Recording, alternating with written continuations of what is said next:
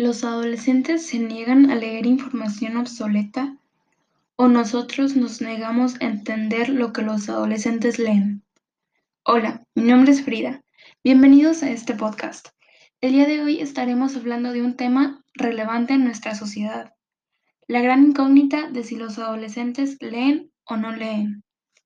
Para empezar, debemos recordar que la lectura es una de las herramientas más poderosas con las que podemos contar Saber leer adecuadamente nos abre las puertas a un mundo de conocimientos, aprendizajes y un lugar en el que podemos estimular la creatividad e imaginación. Existe una gran problemática que sugiere que conforme más tecnología se nos presenta, son cada vez menos los adolescentes lectores. También existen otros factores que vienen con este, que son la educación y los hábitos. ¿Pero estos factores de verdad generan un desinterés en la lectura? ¿O es que nos estamos quedando atrás en el tiempo en nuestra percepción sobre lo que es la lectura? Es verdad que los adolescentes no leen con la misma frecuencia que las generaciones pasadas libros que se podrían considerar clásicos, pero eso no significa que haya desaparecido la lectura. La verdad es que la lectura no se ha extinguido, pero como todo en el mundo, evoluciona Está de más recordar que la lectura, especialmente en la etapa de la adolescencia, es importante ya que estimula el reforzamiento de capacidades cognitivas, pone en práctica la imaginación, creatividad y amplía constantemente el vocabulario. Pero por más importante que sea, las estadísticas que estudian la cantidad de jóvenes lectores muestran cifras preocupantemente bajas. Se descubrió a través de la Encuesta Nacional de Lectura del 2015 que solo el 21.9% de los jóvenes de entre 12 y 18 años leen libros.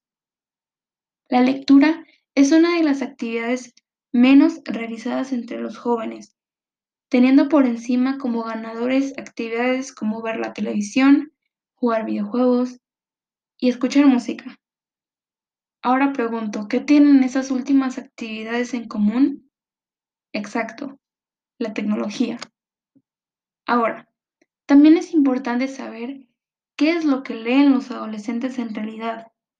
Se encontró que los textos escolares son los más leídos y por el contrario, los libros de política los menos leídos.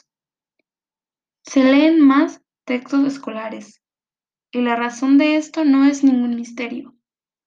Desde que somos niños, la información escolar se suele compartir en modo texto. E incluso podemos ver que el gobierno otorga estas herramientas de forma gratuita a las escuelas. Pero entre más libros, por obligación, se nos den a leer, es menos probable que nos interese leer otros tipos de lecturas por placer.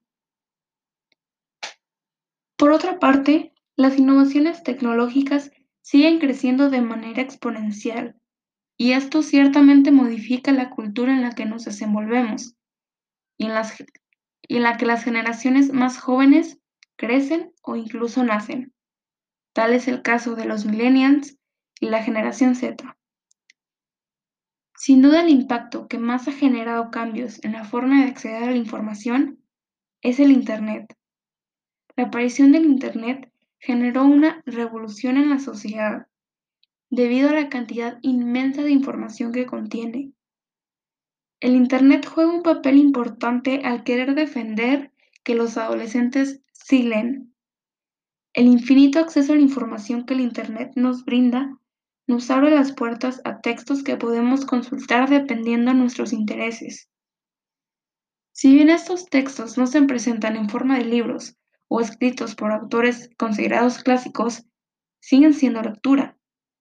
Hay tipos de textos que no necesariamente se pueden considerar, entre comillas, útiles, ya que no aportan información sobre cosas cotidianas prácticas. Sin embargo, estos textos también contienen gran valor cultural y artístico. La realidad es que los jóvenes leen más de lo que se piensa. Materiales como revistas, cómics o artículos que les proveen de información valiosa para su edad de desarrollo están muy presentes en las lecturas comunes de los jóvenes. Pero no todo es perfecto. es necesario reconocerles un punto valioso a las personas que defienden que la lectura no está presente en los adolescentes. No se suele hacer una valoración profunda y un análisis literario a los textos que leen. Pongamos un ejemplo. En el caso de la información en Internet, podríamos decir que los adolescentes no leen un todo. Absorben información que necesitan y desechan la que creen que no es necesaria. Esto puede ocasionar que pierda información valiosa para los jóvenes.